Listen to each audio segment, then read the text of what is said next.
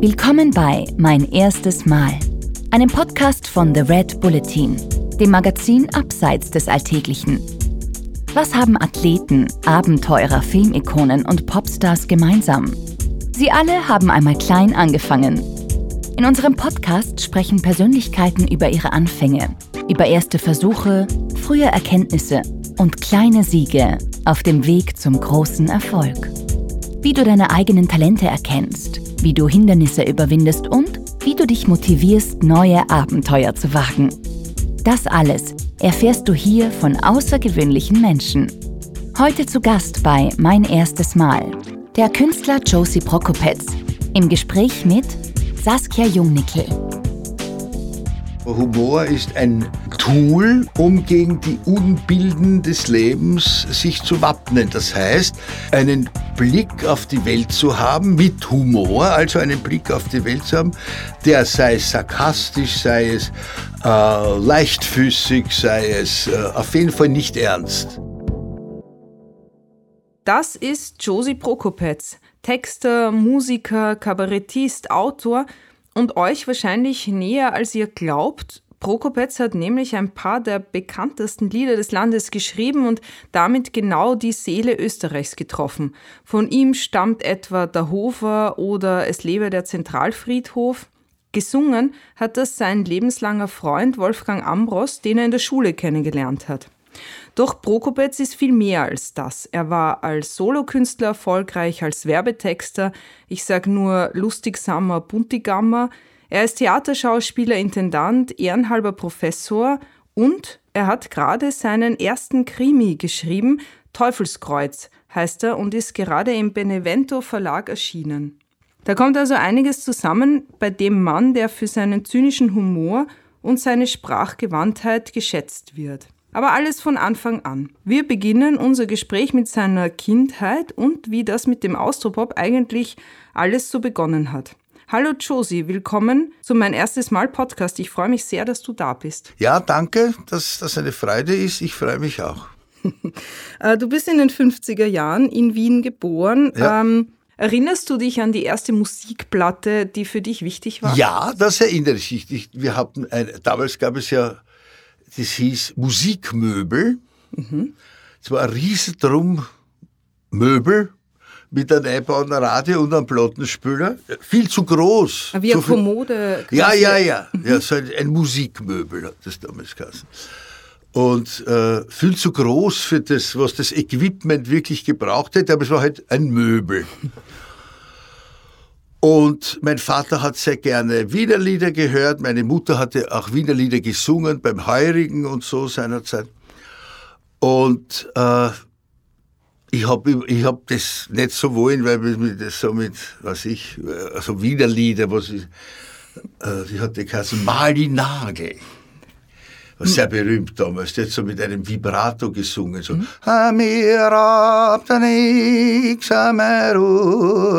so, die hat mir, das war, äh, der Trafik gehabt im dritten Bezirk, nebenbei bei mir quasi noch zufällig.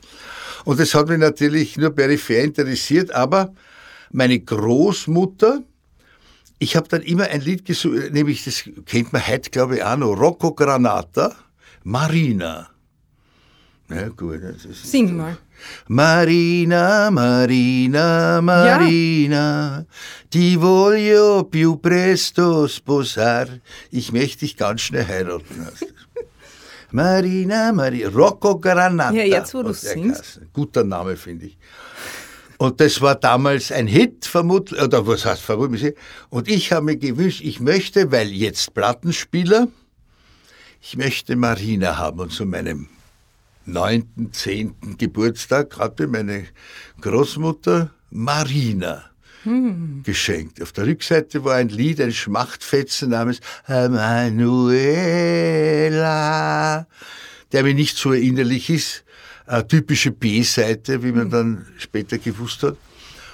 Äh, aber Marina, das konnte ich auf und, obwohl ich kein Wort, damals kein Wort Italienisch konnte, wahrscheinlich Herrenplätzchen gesungen, das wird wahrscheinlich. Aber ich habe, Marina war mein erster mhm. äh, Kontakt mit der Popmusik. Hat die erste Leidenschaft gepflanzt. In Leidenschaft, ja, aber mein Kontakt mit der Popmusik. Aber ich habe leidenschaftlich gesungen. Meine Mutter hat ja gesungen auch und die hat, immer, die hat mich immer darauf aufmerksam gemacht, wo ich falsch singe. Deine Mutter war Sängerin oder nein, hat Nein, die war Kontoristin, aber die okay. hat nebstbei und meist auf Wunsch meines Vaters beim Heurigen gesungen. Hm. Und mein Vater hat dann meine Mutter gerne singen gehört. Sie war in der Jugend, war sie so Laienschauspielerin, irgendwas, da weiß ich gar nicht, was da war.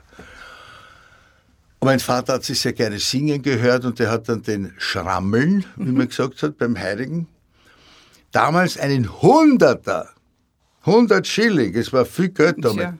nass gemacht auf, mit der Zunge und irgendwann den Geiger aufs Hirn biegt und hat gesagt, spielt was, meine Frau singt.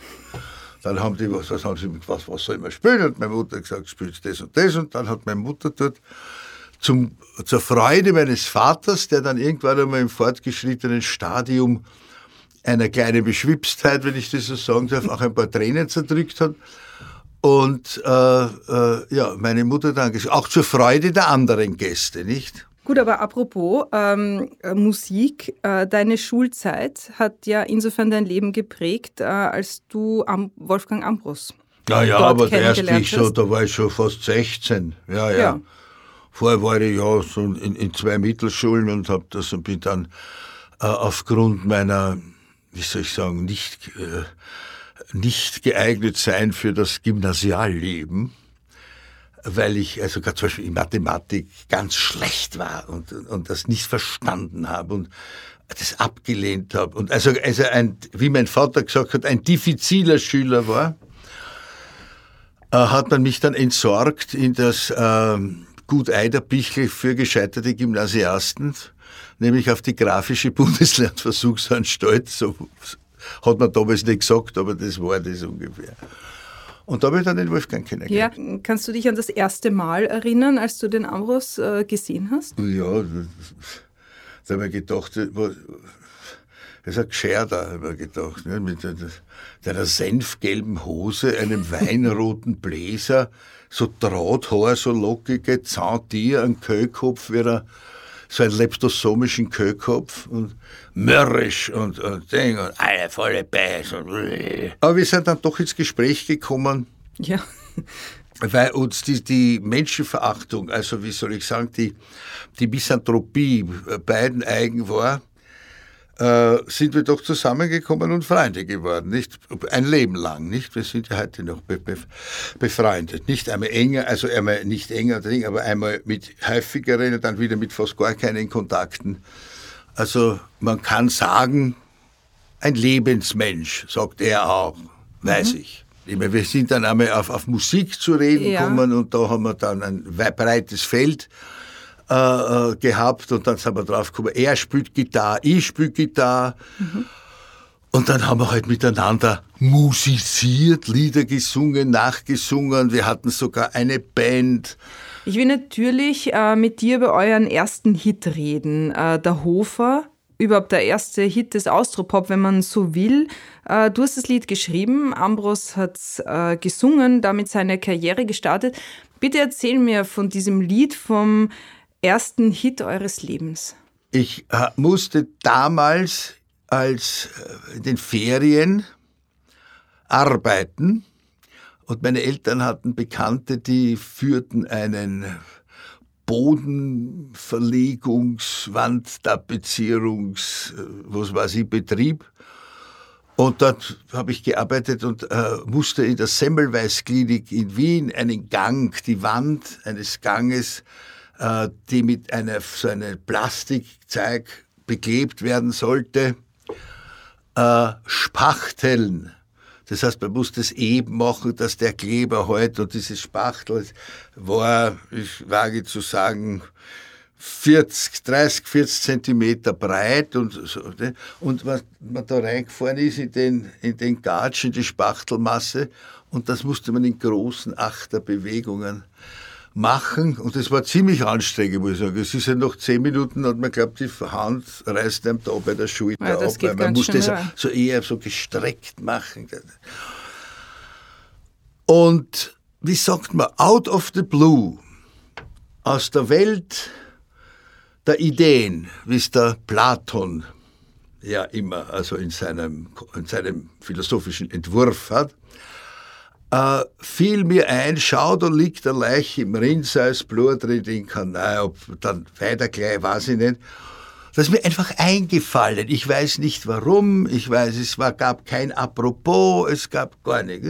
Ein, darum heißt es der Einfall Einfall, nicht weil er einfällt, denke ich. Und das habe ich dann hin und her und dann habe ich da fertig und bin nach Hause und habe das ganze Zeug dann in, sage ich mal, dreiviertel Stunde, Stunde abgeschrieben und damit war es. Dann bin ich zu meinem lieben Freund Wolfgang gegangen, der ja auch immer musiziert hat und komponiert hat. Es hat sich überhaupt damals mehr herausgestellt, er ist mehr Musik, ich bin mehr Poesie. Ich habe auch lyrische Prosa geschrieben von einer derartigen Entsetzlichkeit, dass ich mich heute noch schäme. Äh, und habe ihm das gegeben und gesagt, was gefällt dir, das könnte man da vertonen, was du bist einfach so der. Und er hat gesagt, ja, da habe ich was, das passt sogar. Nun, dann hat, ist das gewesen. Das hat dann wieder wer gehört, der hat dann gesagt, das ist wunderbar, äh, wir machen da ein Demo. Das hat diese Dame, die eher aus, aus, aus, aus, aus wie sagt man, wohlbestallten Kreisen kam, hat es dann im, bei Müller, damals schon Müller, selig mittlerweile, äh, äh, dort aufgenommen und damit gingen die, sie und ihr Mann, zur, kann ich heute gesagt, zur IMI Columbia. Dort saß der Herr Direktor B, glaube ich, lebt auch nicht mehr, ich will ihn aber nicht tot sagen, äh, und hat sich das angehört, das Demo, das schon ziemlich gut war, also es war nicht irgendwie ein Ding. Und hat gesagt, äh, das können wir nicht brauchen, das hat kein Referain. Was es auch nicht hatte, der Hofer als Ballade. Stimmt. Und haben mir gesagt, na, dann nicht und sind wieder gegangen. Und dann kam aber irgendwie ein Kontakt, äh, ob das über diese Dame war oder nicht, weiß ich nicht mehr, mit der Amadeo zustande. Das war damals ein, ein Plattenlabel, mhm. äh, zugehörig zur Polygram. Mhm. Da gibt es die Polygram, Polydor und die haben dann Amadeo gegründet. Und die haben damals, als die Dialektwelle, so hatte der Austropupf am Anfang geheißen, die Dialektwelle war, haben die alle Dialektwellenkünstler, die Schmetterlinge, irgendwelche Erscheinungen, die es heute gar nicht mehr gibt, die wertlose Sachen, hauptsächlich so im Dialekt gesungen haben, quasi eingekauft und quasi dann, äh, wie soll ich sagen, gnadenhalber das auch noch genommen. Zu einem, zu ganz schlechten Bedingungen, aber uns war es wurscht, wir waren 20 Jahre, wir waren froh, dass wir. Und ich sage einmal drei, vier Wochen später, wie das erschienen ist, und wir sind zu Amadeo gekommen, haben sie einen roten Teppich ausgerollt, ja. oh, oh, Ding, weil Wahnsinnshit, weil irrsinniges Airplay, weil, also hin und her. Ja, und seit damals so hat uns, oder zumindest ja ihn auf jeden Fall, in Wolfgang, mich auch, das Schicksal, wenn man wenn man sowas einmal als Wort verwenden darf, vergeben tut sich das, nicht? Äh, auf ein Gleis gestellt und auf dem fahre. Was ist das Geheimnis von dem Lied? Ich weiß es nicht, aber offenbar ist das, was man Kult nennt, lässt sich zumindest vom Urheber nicht erklären. Ich kann es nicht erklären. Beim Hofer kann ich es nur erklären, weil halbwegs, ja. weil der natürlich in eine Zeit gekommen ist, wo genau diese diese Geisteshaltung, nicht dieses äh, äh dieses Beschuldigen, dieses mhm. äh, diese, diese die, ja, das Vernadern, das äh, Gang und Gäbe war, nicht? Man mhm. darf ja nicht vergessen, wann war der Hofer? 71, 72, was weiß ich, 71? 71 da war ja Österreich und Wien vor allem, das war ja alles noch im Postnationalsozialismus, obwohl das schon, äh, was, 45, äh, äh, fast 30 Jahre äh, vergangen sind. Da waren ja alle jetzt überall in jeder Ecke und es irgendein Universitätsprofessor gegeben, der ein Nazi war, da war ein Nazi, dort war ein Nazi. So ist es ja nicht. Und diese Ideologie mit, äh, äh mit äh, kurze Haar und ausrasiertes Knack und das war damals ein bisschen Jugendlichen wollten alle lange Haare haben, mhm. ne? und Leistung und Aufbau und gib ihm.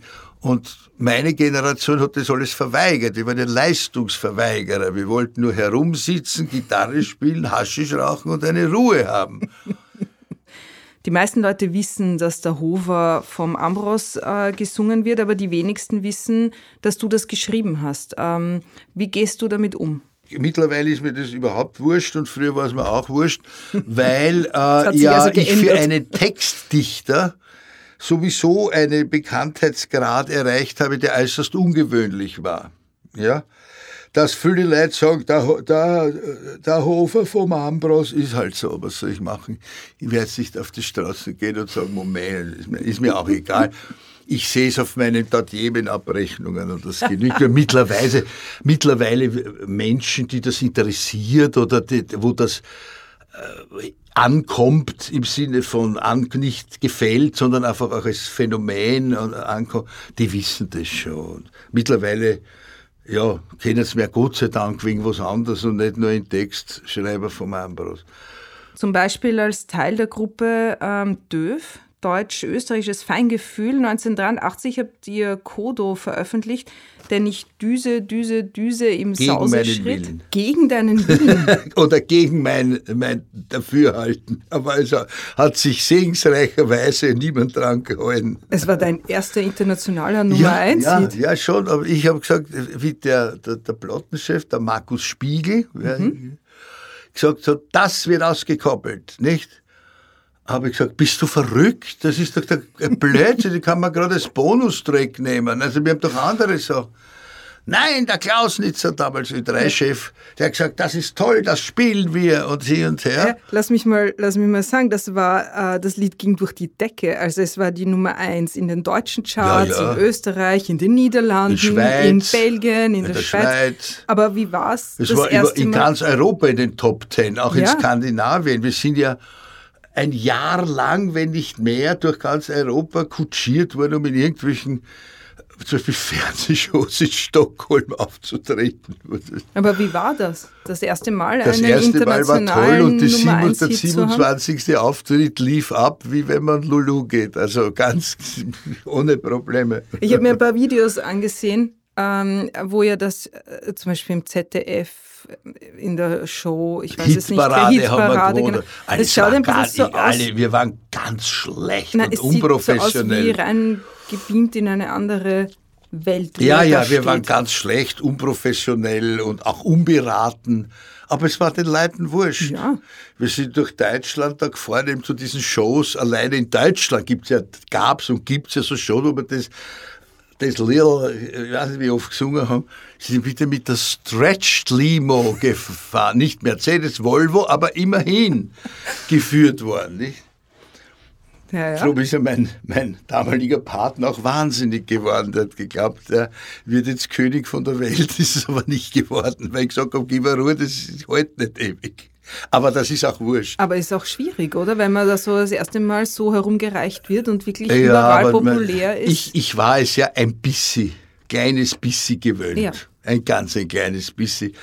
Und nachdem mein Blick auf die Welt ein, äh, ein satirischer ist, ein, fast ein sarkastischer, äh, hat mich das nicht wirklich im Innersten äh, bewegt, muss ich ehrlich sagen. Ich habe das toll gefunden, das ist toll. Apropos Sarkasmus, äh, jetzt auch aus Sicht des Kabarettisten, was ist denn Humor für dich? Humor ist ein, ein, ein Tool, um es neudeutsch zu sagen, ist ein Tool, um gegen die Unbilden des Lebens sich zu wappnen. Das heißt, einen Blick auf die Welt zu haben, mit Humor, also einen Blick auf die Welt zu haben, der sei sarkastisch, sei es leichtfüßig, sei es äh, auf jeden Fall nicht ernst und nicht zur Tragik neigend. Viele Leute sagen, nein, das ist alles so furchtbar. Es, natürlich ist es furchtbar, das weiß der Mensch mit Humor. Der, der Mensch mit Humor weiß, es ist alles furchtbar. Ist, letztlich ist alles furchtbar. Letztlich ist alles sinnlos. Kann, unsere ganze Existenz, unser Leben ist sinnlos, nicht nur als, als, ähm, als, als, als Rasse, wenn ich das jetzt sagen darf, als Menschen, sondern auch individuell. Mein Leben ist sinnlos in dem Moment, wo ich stirb. Aus. Weil alles, was ich gesagt, gemacht, getan habe, äh, ist, ist einfach sinnlos. Das ist so, ist, ist das deine und es, es, es, so ist es. Aber gut, gut an, an dieser Stelle, glaube ich, können wir jetzt dann zusammenpacken. und natürlich fühlt man diese, diese, wie sagt man, diese Spanne wo man auf, äh, äh, auf diesem Planeten, ja, der irgendwo in einem riesigen Universum herum äh, oder durch zufällig uns hervorgebracht hat, nicht? Herum und, und machen uns wichtig wegen jedem Schaß, nicht? wenn ich das so volksnah sagen darf. Also, und das, das tue ich nicht. Und einer, der Humor hat, der schaut sich das an und sagt, eigentlich ist es lächerlich, nicht? Aber er lacht dabei er schmunzelt dabei. Mhm. Ne? Erinnerst du dich an das erste Mal, als du als Kabarettist aufgetreten bist? Ich habe einmal eine Figur erfunden, die hieß Herr Alfons Redl. Wurscht. Und die habe ich einmal in einer an Radiostation in Lignano, deutschsprachig, wo ich die Leute kannte, äh, aus dem Hut so gemacht, wirklich ohne. Und aber so Post bekommen, sogar in Lignano und habe das weiter nicht beachtet. Und damals gab es Radio CD. Das wirst du nicht kennen. Das war das erste Privatradio, das von Bratislava aus gesendet ja. hat. Ja, ja. Und da war einer meiner Freunde, der auch in diesem äh, deutschsprachigen Radio in Lignano war, in Italien. Ich war dort lächerlicherweise Chefredakteur Wort. Ja, das war ein Rum, das ganze Radio war ein Rumpekammer in einem alten Studio in Bratislava. Ja, das war ja, viel ich weiß, glaube ich, so noch vor dem Mauerfall, aber Gott, ich weiß es nicht. Auf jeden Fall knapp nachher, wenn überhaupt. Und der hatte, hat der Hans-Peter Heinzel, ein, ein, ein, ein Kabarettist und ORF-Moderator, mit dem ich ganz gut befreundet war, der hatte dort eine Sendung auf Radio CD, die hieß Was gibt es Altes? Damals schon. Und das war ganz witzig. Und der war sehr krank, der hat Bauchspeicheldrüsenkrebs gehabt und ist dann gestorben. Und in seinen letzten Monaten äh, hat er gesagt, er kann die Sendung nicht mehr machen, er ist also zu krank, er hat die Kraft nicht mehr, er kann nicht mehr. Und da hat mich dieser Freund, ein gewisser Fritz Wurm, wenn, wenn es interessiert und wer ihn kennt, zu gesagt, er war dort jetzt Chefredakteur Wort in der Rumpelkammer. Und äh, ob, ob mir was einfällt für den Sendeplatz, der durch den, äh, durch den Absage des HB äh, vakant geworden ist. Ich habe gesagt, was soll ich denn da machen? Ich habe keine Ahnung. Und er hat gesagt, na mach doch diesen Herrn Redl, erinnerst dich? Und ich gesagt, wo? ah ja, ich gesagt, na was soll ich da machen? Ja, da mach irgendwas an irgend so drei Minuten, maximal fünf Minuten, dazwischen spielen wir eine Musik, dann kommt wieder eine Geschichte und machen. Und das Ganze hat dann Kassen Redels höhnende Wochenschau und ist wirklich losgegangen, wie die auch, also nicht beim Döf haben wir gekriegt, waschkörbeweise Post, nicht, weil das ja doch europaweit war. Da haben wir immer einen Schuhschachtel, hab ich gekriegt. Und am Anfang haben die leider nicht gewusst, dass das ich bin. Das ist dann erst so durchgesickert und so weiter und so weiter. Da sind Brief gekommen wie, Grüß Sie, Herr Ehl, wollen Sie nicht auch einmal zu uns ins Wirtshaus kommen und ein bisschen Schmäh führen? so, ja. Aber wie war das, das erste Mal im Radio oder das erste Mal so schmähhalber? Also ich, ich, äh, du wirst jetzt sagen, ich, ich bin ein Angeber, aber ich habe den Zähl genommen, habe mich hingesetzt, habe das damals noch in einen Schreibautomaten, nicht einmal auch schon mit Bildschirm, eingespannt und habe das so geschrieben. Alles, was du anfasst, wird irgendwie Gold. Nein, ich habe so viel angefasst dazwischen, wo mich keiner damit danach fragt, weil es niemand äh, kennt. Erzähl mal ich habe über oft deine genug erste, in die Scheiße ja, Erzähl gegriffen. mal über deine erste Niederlage.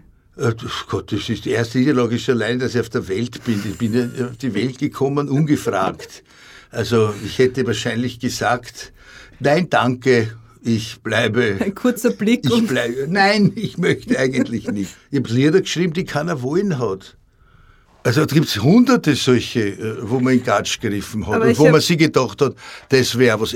Eigentlich ist es mehr so gewesen, dass die, wo man sich gedacht hat, ja, das kann das, also wie dieser Kodo, ne, dieser Düse-Schmoren, mhm. wo ich gesagt habe, das kannst du nicht veröffentlichen, das ist doch ein Wahnsinn. Bumm. Ja, ne? ich habe ein paar Lieder von dir ähm, gefunden, wo ich das Gefühl habe, dass ich hätte sie nicht machen sollen. Nein, im, im Gegenteil, wo ich das Gefühl habe, dass die eher einfangen, was du bist und wieder zum Aha. Beispiel ohne jede Warnung. Ja, ist das ist Lied, auch eins meiner liebsten Lieder, die ich für den... ist. Ja, völlig, weil sie das nicht spielen, na klar nicht. Ja, weil aber es, das, das Also das eines der Lieder, äh, das mir das Liebste ist, was ich für den Wolfgang geschrieben habe. Ja. Aber seit der Austropop und verwandte Disziplinen, äh, wie sagt man, äh, ein Geschäft geworden sind, wie die gesagt haben, ah, das ist hitfähig, das ist mehrheitsfähig, da können wir machen, ist naturgemäß die Qualität der Erzeugnisse gesunken. Denn vorher war es lebe der Zentralfried, nein, das war, war das noch, oder vor, ist auch wurscht, ich bin nur ein Pomfinevra eh, und so weiter. Und auf einmal hat er Zwick-Zwick gesungen. Also einen Schlager. Nichts, nichts dagegen einzuwenden, um nein. Gottes Willen. Aber ich meine nur, das war dann das hat sich dann dahin Aber wie geht's dir begeben. damit? Dass, ja, äh, ist mir wurscht, was soll ich machen? Ich kann ja nichts dagegen tun. ich kann nichts dagegen tun, was soll ich sagen? Ach, das ist furchtbar und ist so, was soll ich machen? Du hast mir gesagt, Humor ist eine Lebensbewältigungshaltung. Eine Lebensbewältigungsstrategie, ja, oder eine Haltung. Strategie. Ja. Ähm, wann hast du das erste Mal gemerkt, dass es dir ganz gut tut, diesen satirischen Filter im Leben einzuziehen? Das habe ich wahrscheinlich unbewusst oder unterbewusst, wie ich immer schon immer gehabt. Aber ich habe ja, wenn ich das sagen darf, in kurzen Worten zwei schwere, wie sagt man, Depressionsschübe in meinem Leben gehabt. Ja. Und das verändert einen natürlich und vor allem verändert es den Blick auf die Welt. Wenn du ein Jahr lang oder ein bisschen länger, wie soll ich sagen, glücksunfähig bist, das bin ich sowieso nach wie vor, aber, aber nichts, ist, ist, man kann Depressionen sehr schwer erklären, weil sie sehr individuell sind. Ja. Gott sei Dank habe ich das weitgehend verbockt. Aber wenn du natürlich zwei solche äh, Schübe hast, die wirklich heavy waren, dann äh, verändert das schon also auch deinen philosophischen Ansatz, nicht? Da hört sich dann jede Möglichkeit, ob es nicht vielleicht da einen lieben Gott gibt, es hört sich dann einfach alles auf. Also bei mir. Also da, da, da gesagt ist, äh, das Böse, oder nicht das, nicht einmal das Böse, sondern das, das, das, das Bedeutungslose, das Unsinnige, das, das, das Widerwärtige, das den Kichern aus jeder Ecke. Äh, dann ändert sich dein philosophischer Ansatz. Zu Recht oder nicht zu Recht, möge sich jeder denken, wäre klar. Was würdest du Menschen raten?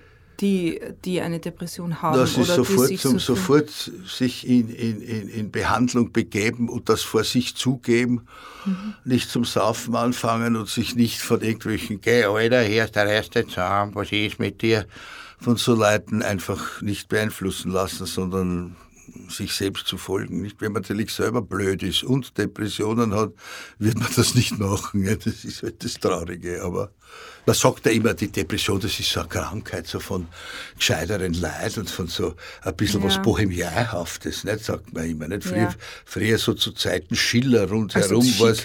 Ja, ja, was die Tuberkulose, haben. da war es schick, wenn es ja. Tuberkulose gehabt dass die Geliebten der Dichter sind in gewissen, gewissen Geschichten und die, alle Tuberkulose schon über Kurs ein bisschen beim Rennen. Das ist es nicht, das kann ich jedem sagen, der glaubt, das ist ja. Gott, das ist schick, ich habe Depressionen. Das ist lächerlich. Da muss ich immer lachen und mich ein kleines bisschen ärgern, mhm. wenn jetzt im, November dann, wenn es wieder trüb wird, ja. gewisse Art von Menschen sagen, äh, vornehmlich Frauenspersonen, muss ich da leider sagen, ja, ist das nah, jetzt kommt wieder der November, da kriege ich wieder meine Depressionen. Da möchte ich hingehen und sagen, wissen Sie was, zwischen dem, was Sie haben und Depressionen der Unterschied ist. Das ist wie Kopfweh und Enthaupten. Mhm. Nicht? Du hast jetzt äh, gerade ein weiteres erstes Mal absolviert und zwar hast du einen Krimi geschrieben, ähm, der eigentlich keiner ist. Bitte erzähl uns von diesem ersten Mal. Es ist eigentlich, wenn ich das sagen darf, äh, kein Krimi, weil, wenn man, kommt davon, wie man Krimi definiert. Der Krimi als solcher ist ja zu einem äh, wie sagt man, zum heute Mittagsmenü besonders günstig äh, verkommen. Nicht so, so Lektüre, so zu einem belletristischen äh, äh Fastfood. Liebe gibt Krimis, Ausnahmen. Also. Es gibt wunderbar, es gibt die Patricia Highsmith und es gibt andere großartige, aber es gibt einen so einen Haufen von Krimis, die alle so irgendwie äh, Mord im äh, Kleidercode oder irgendwie so. Und die, die meisten Krimis, diese Band, äh, Lauf, wie sagt man da, Laufbandware. Laufmeter. Ja, ja, Laufmeter zum Beispiel Ware, äh, basieren zu einem Großteil auf irgendwelche charismatischen Ermittlern, die es nicht gibt. Das ist in diesem Krimi nicht. In diesem Buch ist die Polizei, die überhaupt eher am Rande vorkommt, äh, genauso indolent, wie sie in Wahrheit ist. Aber wer kommt vor? Der Protagonist dieser ganzen Geschichte, das Buch heißt Teufelskreuz und ist im äh, Verlag Benevento erschienen und am 18. Oktober käuflich zu erwerben. Danke. Die Hauptfigur ist jetzt primitiv gesagt der Teufel. Mhm der ja gern genommen wird. Auch der Teufel ist ja wie Gott letztlich eine literarische Figur, sonst gar nicht. So ist der Teufel die weitaus faszinierendere, weil äh, Gott als literarische Figur ziemlich eindimensional ist, nicht, wenn ich das so sagen darf. Nicht der tut immer und so. Und der Teufel ist ja doch äh, viel, viel beweglicher und nichts und so weiter. Und der Teufel kommt in dieses Dorf namens Ursprung. Aber jetzt muss ich sagen, es ist nicht so richtig so der Teufel, der so vorkommt, der dann von einem listigen Bayerchen übertölpelt wird. Das nicht. Das ist der Demiurg. Ja, und der ist dazu, ähnlich dem ewigen Juden, dazu verurteilt, immer wieder zu kommen, um seine mangelhafte Schöpfung zu verbessern. Was sind, und jetzt kommt die Schlussfolgerung, die in das Buch eingeflossen ist, was er zwar macht, aber er verschlimmbessert die Welt nur. Und so kommt er also in dieses kleine Dorf Ursprung und um dort möglichst wirkungsvoll wüten zu können, äh, nimmt er die Stelle des verstorbenen Altpfarrers an und ah. wird dort Pfarrer. Und dadurch ergibt sich diese Krimi-Handlung, nämlich Krimi-Handlung soweit, dass äh, er bringt kann um, und äh, die, die, die Leute bringen wem um, was aber alles wie ein Unfall ausschaut. Und wenn's ist wie ein Mord, dann weiß man, der oder die ist eh deppert. Ne? Das ist eh verrückt. Das ist dem oder der zuzutrauen.